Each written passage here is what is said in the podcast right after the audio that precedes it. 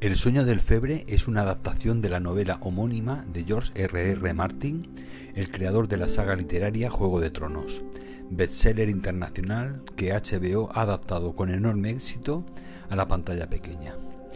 En esta ocasión el autor nos lleva al siglo XIX para narrar un lúbrico y violento cuento de vampiros que habitan la cuenca del río Mississippi.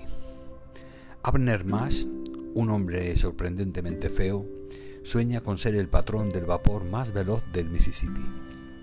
Un pálido y misterioso caballero entra en su vida para ofrecerle un trato que hace realidad sus sueños. Pero el sueño pronto se convertirá en pesadilla. Bienvenidos lectores una semana más.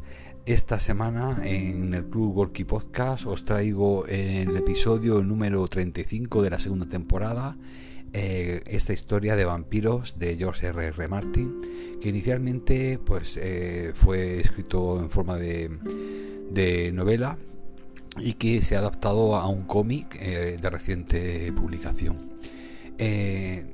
Pedí la novela, pero me equivoqué y entonces he recibido el, el cómic, pero bueno, hacía mucho tiempo que no leía un cómic y me ha encantado, la verdad, pues bueno, descubrir no solamente la, mm, una faceta diferente de George R. R. Martin, que siempre lo conocemos por la saga de, fantasía épica.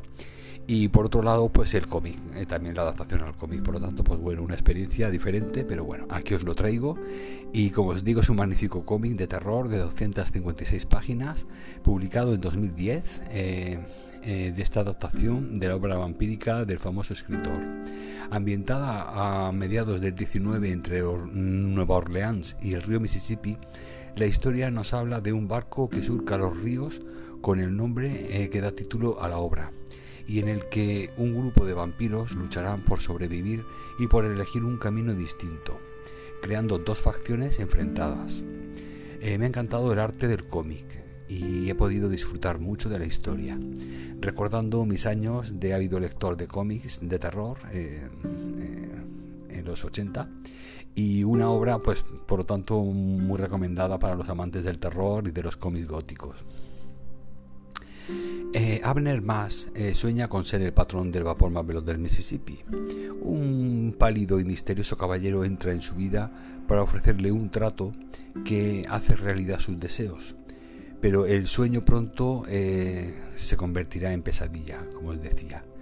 Eh, es una historia de vampirismo americano y si Bram Stoker situaba al conde Drácula en la Europa del siglo XIX, el siguiente paso lógico en la evolución de la mitología vampírica consistía en traer a los vampiros eh, a nuestros días, recurso que ya ha sido sobreexplotado a lo largo de la década de los 80, como con las películas y las novelas eh, Noche de Miedo, Misterio en Silent Slot, Jóvenes Ocultos.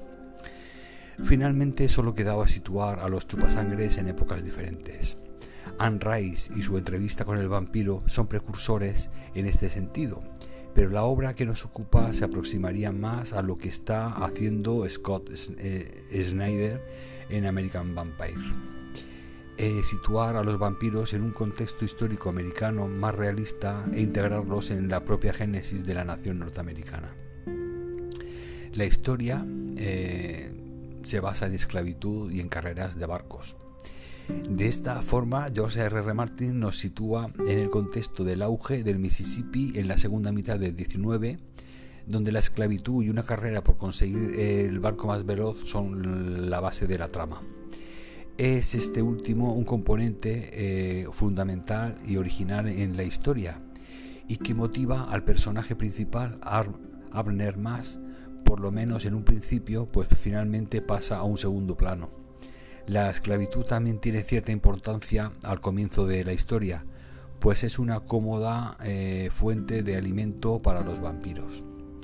La trama principal es más tópica, eh, consiste en la típica lucha entre eh, el, bien y el mal, el buen vampiro y el mal vampiro. Un cautivador canto a la amistad. El vapor más majestuoso del Mississippi surca un río de sangre.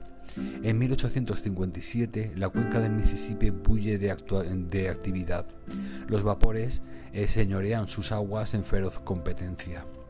Cuando Joshua York le ofrece sacar a flote su naviera a cambio de unas pocas condiciones, sencillas aunque misteriosas, el capitán Mars eh, ve realizado su sueño, ser el patrón del veloz eh, y barco más rápido del río. Pero los sueños de ambos se verán infiltrados por una pesadilla que anegará de sangre los fondeaderos. Para su segunda novela en solitario, George R. R. Martin eligió el Mississippi de Mark Twain como escenario histórico de la que ha llegado a consagrarse como una de las novelas de vampiros más celebradas de todos los tiempos. Una atmósfera sobrecogedora construida con maestría, la recreación impecable del marco histórico y un tratamiento del monstruo eh, cercano a la ciencia ficción que remite al mismísimo Stoker han convertido El sueño del febre en otra novela de referencia de un escritor tan rotundo como polivalente. Esta obra ha sido descrita como un cruce entre Bram Stoker y Mark Twain, es decir, que esto es una historia de vampiros en el Mississippi. La ambientación es genial, la importancia de los barcos eh, fluviales, el comercio, la fama de los capitanes, etc.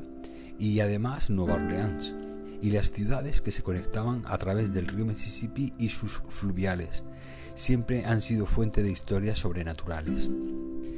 Quienes hayan leído las novelas de Una canción de hielo y fuego reconocerán muchos detalles familiares de la prosa de Martin en El sueño del febre.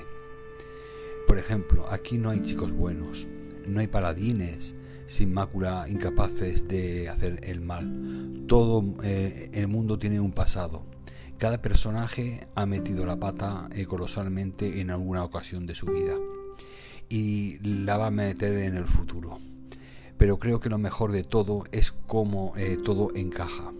Pienso que los aficionados a los mitos vampíricos estarían más satisfechos eh, con la forma que Martin le da a los vampiros y a su mitología.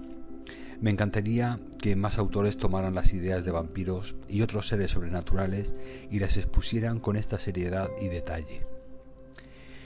Esta es una historia de José R. R. Martin y es una historia de vampiros, así que creo que a nadie eh, le extrañará cuando digo que hay partes que son fuertes.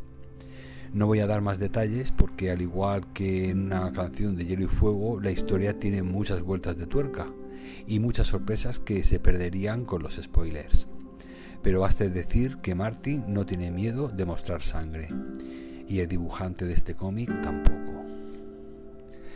Por lo tanto, bueno, aquí os traigo esta reseña, esta, esta propuesta literaria, que en este caso es en formato cómic, y que creo que bueno, que podéis disfrutar mm, bien con la novela, si sois más eh, amantes de la pluma del escritor, o si preferís, pues bueno, hacer un, pequeño cambio y descubrir también eh, cómo, mm, cómo e, este dibujante eh, adaptado y ha, dibujado eh, los personajes de esta historia, pues también os invito a que podáis eh, descubrir el cómic. bueno, en resumidas cuentas, es una es un cómic que podéis leer en una tarde prácticamente, porque bueno, es muy ágil, muy muy bien conseguido. Sí que es cierto que quizá pues claro, eh, al estar basado en una obra literaria quiere meter mucha historia en pocas páginas. Y eso ha hecho pues que bueno que haya estado un poco forzado demasiado rápido el acontecimiento de, la trama en el cómic. Y luego mm, diálogos, bocadillos muy largos, muy extensos, intentando aunque resumir lo que escribe el autor, pero bueno, meter mucho, mucho del texto de la obra literaria en, en, el cómic. Por lo tanto, pues bueno, sí que es verdad que siempre sabemos que cuando es una adaptación de una novela, pues siempre se pierde y se gana en, en otras ocasiones.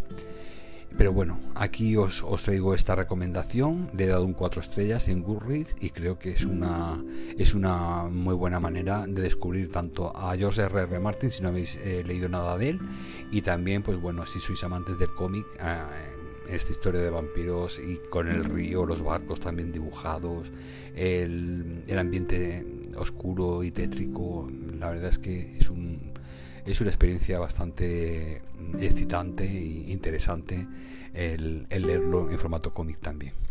Y bueno, para finalizar, y como siempre, dar las gracias a los cinco países que, en los que más seguidores y más escuchas tenemos de esta semana, que han sido España en primer lugar, en segundo Estados Unidos, luego Argentina, México y Chile. Muchas gracias a todos nuestros escuchantes en estos países. Y luego os recuerdo que podéis seguirme también en mi canal de YouTube, eh, Descubriendo Libros con José Cruz. En este canal de YouTube podréis encontrar reseñas, eh, tanto top 5 de las últimas lecturas que voy leyendo, también eh, en reseñas especiales de top 10 eh, divididas por géneros. últimamente he subido el, el top 10 de mejores libros de terror, anteriormente el top 10 de mejores libros de Stephen King, el top 10 de vampiros, de los, de los mejores libros de vampiros, etcétera. Así que bueno, os, os, os, recomiendo también que me sigáis en el canal de YouTube Descubriendo Libros con José Cruz.